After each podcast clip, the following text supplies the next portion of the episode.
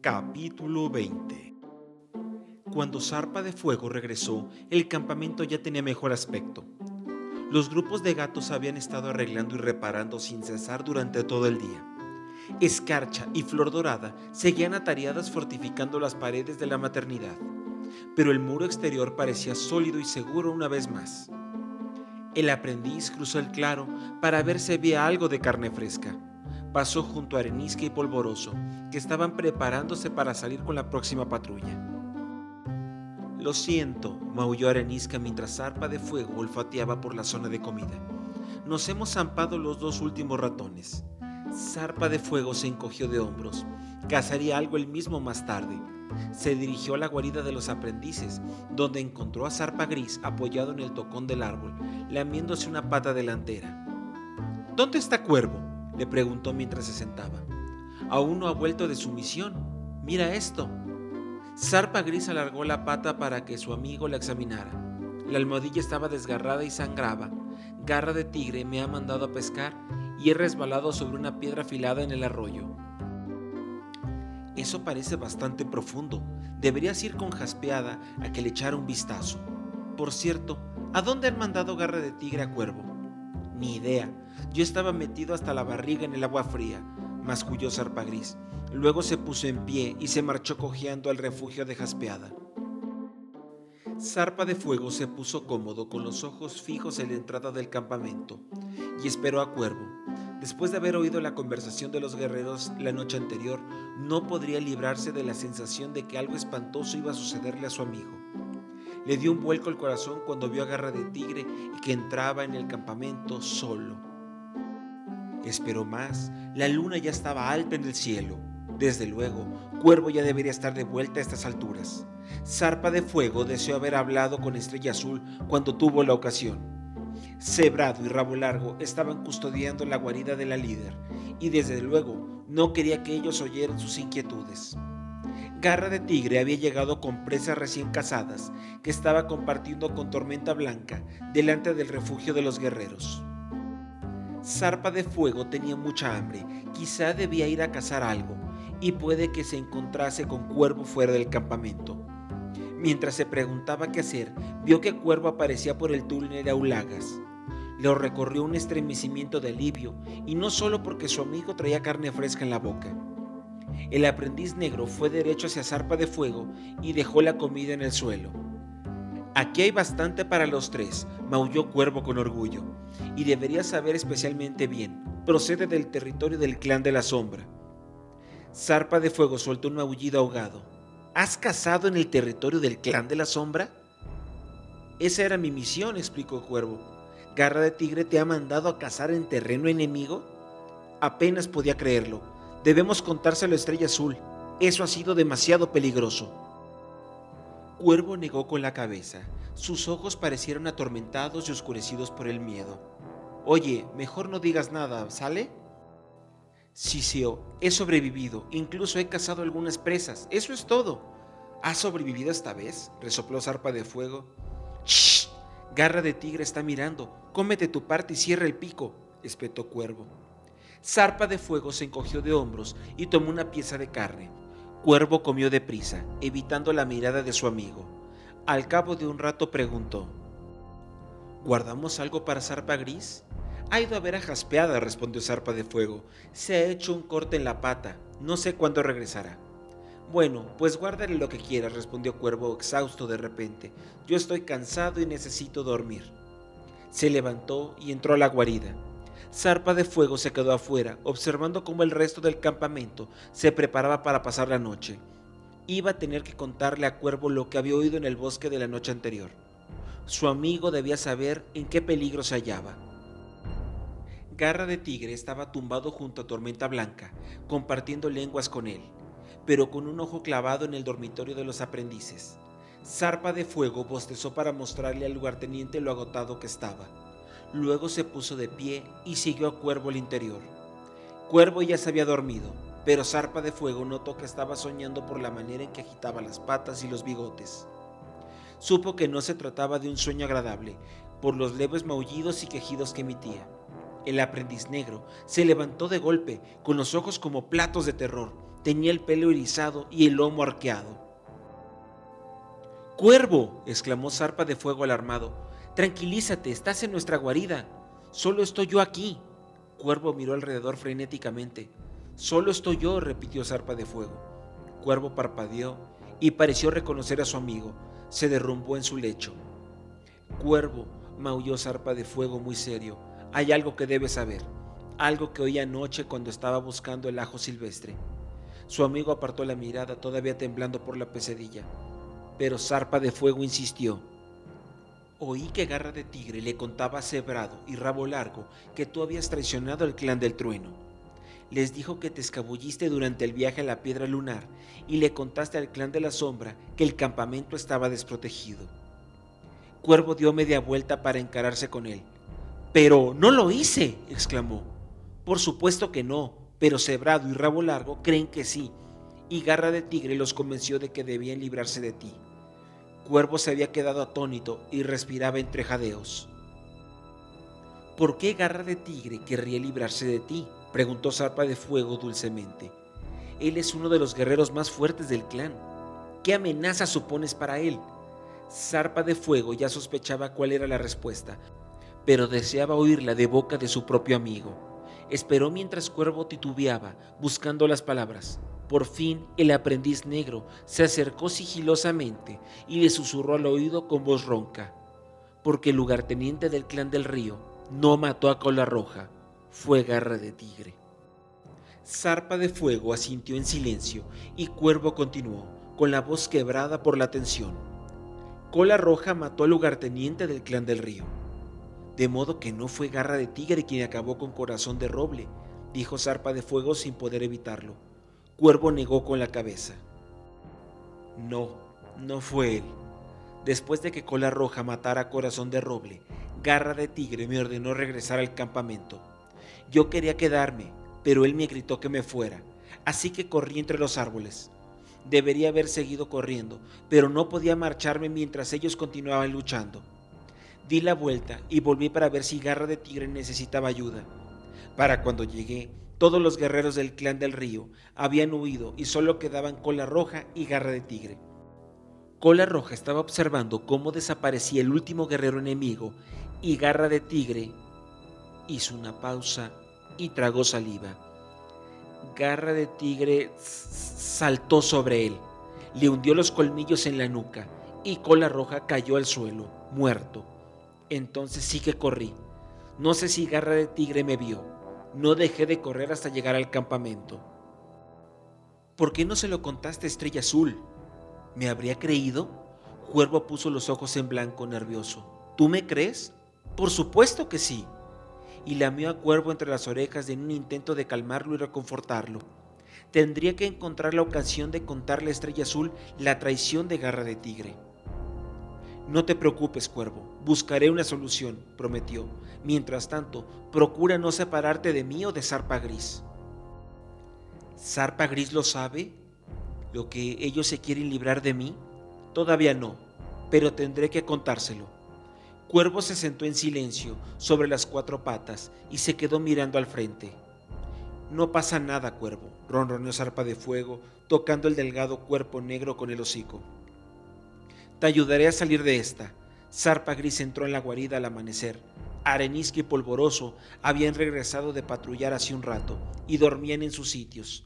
Hola, maulló Zarpa Gris, más alegre de lo que había estado los últimos días. Zarpa de Fuego se despertó de inmediato. Parece que estás mucho mejor, ronroneó. Zarpa Gris le lamió la oreja. Jaspeada me puso un pontig en el corte y me ordenó tumbarme y quedarme quieto durante unas horas. Debo de haberme dormido. Por cierto, espero que ese pinzón de allá afuera fuese para mí. Estaba muerto de hambre. Era para ti. Cuervo lo cazó ayer. Garra de tigre lo mandó a... Cállense los dos, gruñó Arenisca. Algunos estamos intentando dormir. Zarpa Gris se puso los ojos en blanco. Venga, zarpa de fuego, maulló. Pecas ha dado a luz, vayamos a visitar a los pequeños. Zarpa de fuego ronroneó complacido. Por fin, algo que el clan del trono podía celebrar. Miró a Cuervo, que seguía dormido, y salió de la guarida. Cruzaron el claro en dirección a la maternidad. El sol matinal hizo que su pelaje reluciera cálidamente, y Zarpa de Fuego se estiró agradecido, deleitándose con la flexibilidad de su espinazo y la fuerza de sus patas. Para ya de fanfarronear, exclamó Zarpa Gris por encima de su hombro. Tormenta Blanca estaba sentado delante de la maternidad, guardando la entrada. ¿Vienen a ver a los nuevos cachorros? preguntó cuando los aprendices se acercaron. Zarpa de Fuego sintió con la cabeza. Solo de uno en uno, y tendrán que esperar. Estrella Azul está con ellos ahora, explicó Tormenta Blanca. Bueno, pasa tú primero, propuso Zarpa de Fuego. Yo iré a ver a Fauces Amarillas mientras me toca el turno. Bajó la cabeza respetuosamente ante Tormenta Blanca y se encaminó al nido de la vieja gata. La encontró lavándose detrás de las orejas, con los ojos entornados de concentración. No me digas que esperas lluvia, bromeó Zarpa de Fuego. Fauces Amarillas levantó la vista. Has oído demasiados cuentos de viejas, replicó. ¿Qué sentido tiene que un gato se lave las orejas si van a mojarse con la lluvia?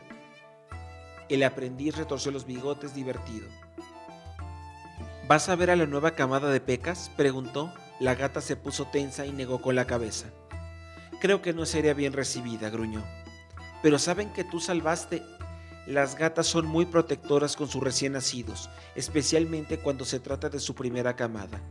Creo que me mantendré al margen, respondió en un tono que no invitaba a discutir. Como quieras, pero yo sí voy a verlos. Debe ser una buena señal tener nuevos gatitos en el campamento. Fauces Amarillas se encogió de hombros. A veces, masculló sombreamente. Zarpa de Fuego se dirigió de nuevo hacia la maternidad. Las nubes habían tapado el sol y el aire se había vuelto más fresco.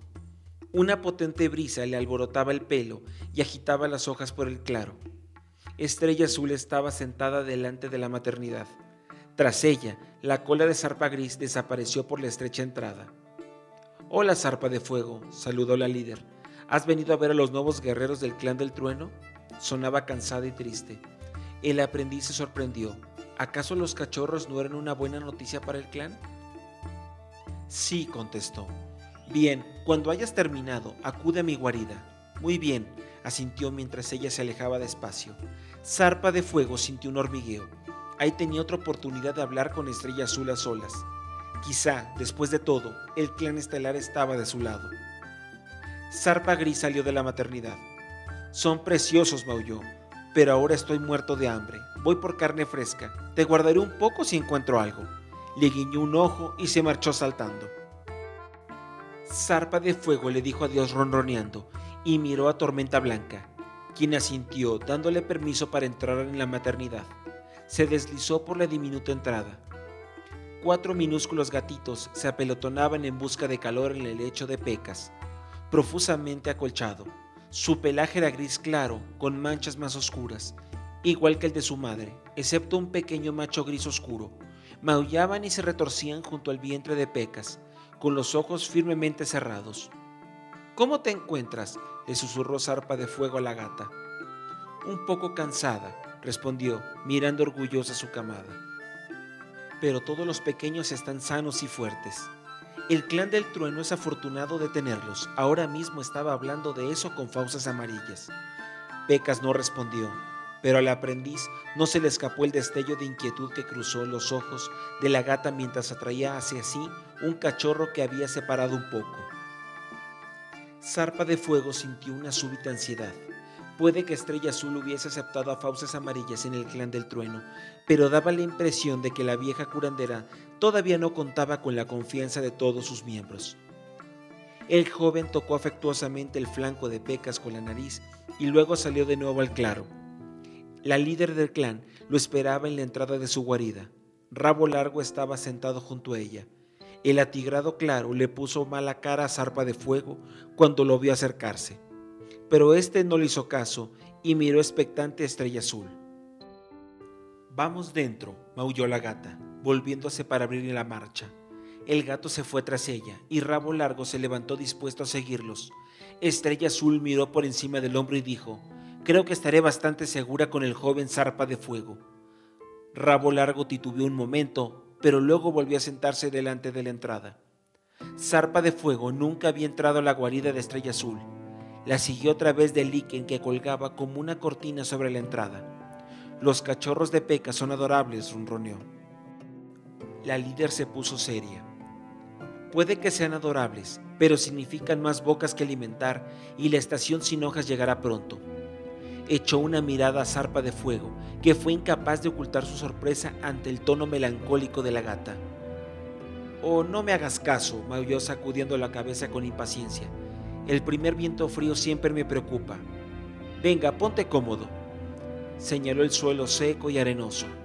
El gato se sentó sobre la barriga y estiró las patas delanteras. Estrella Azul dio unas vueltas lentamente en su lecho de musgo.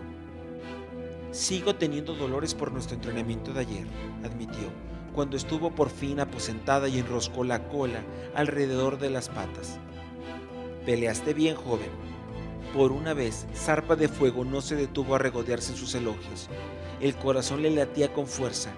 Aquel era el momento perfecto para contarle a la líder sus temores sobre Garra de Tigre. Alzó la barbilla dispuesto a hablar. Pero Estrella Azul se adelantó mirando al extremo más alejado de la guarida. Aún percibo el hedor rancio del clan de la sombra en el campamento, murmuró. Espero no ver el día que nuestro enemigo entre por la fuerza en el corazón del clan del trueno. Zarpa de Fuego asintió en silencio, intuyendo que Estrella Azul iba a decir algo más. Y tantas muertes. Primero cola roja, después corazón de león. Agradezco al clan estelar que los guerreros que nos quedan sean tan fuertes y leales como lo eran ellos. Por lo menos, con garra de tigre como lugarteniente, nuestro clan podrá defenderse. El aprendiz se le cayó el alma a los pies y sintió un escalofrío, mientras Estrella Azul proseguía. Hubo un tiempo, cuando Garra de Tigre era un joven guerrero, en que temía el ímpetu de su pasión Tal energía puede necesitar una canalización cuidadosa, pero ahora me siento orgullosa al ver cuánto respeta el clan. Sé que es ambicioso, pero su ambición lo convierte en uno de los gatos más valientes junto con los que he tenido honor de luchar. Zarpa de Fuego supo de inmediato que no podría contarle sus sospechas sobre Garra de Tigre, no cuando ella confiaba en su lugarteniente para proteger a todo el clan.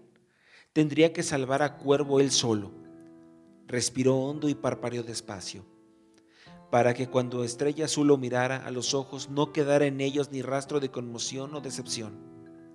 Las siguientes palabras de la líder reflejaron inquietud. Sabes que Estrella Rota regresará, dijo con voz queda.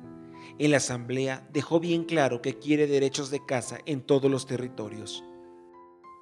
Los repelimos una vez, podemos hacerlo de nuevo, declaró Zarpa de Fuego. Es cierto, admitió la gata con una mueca. El clan estelar te honrará por tu coraje, joven zarpa de fuego. Hizo una pausa y se lamió una herida casi curada del costado.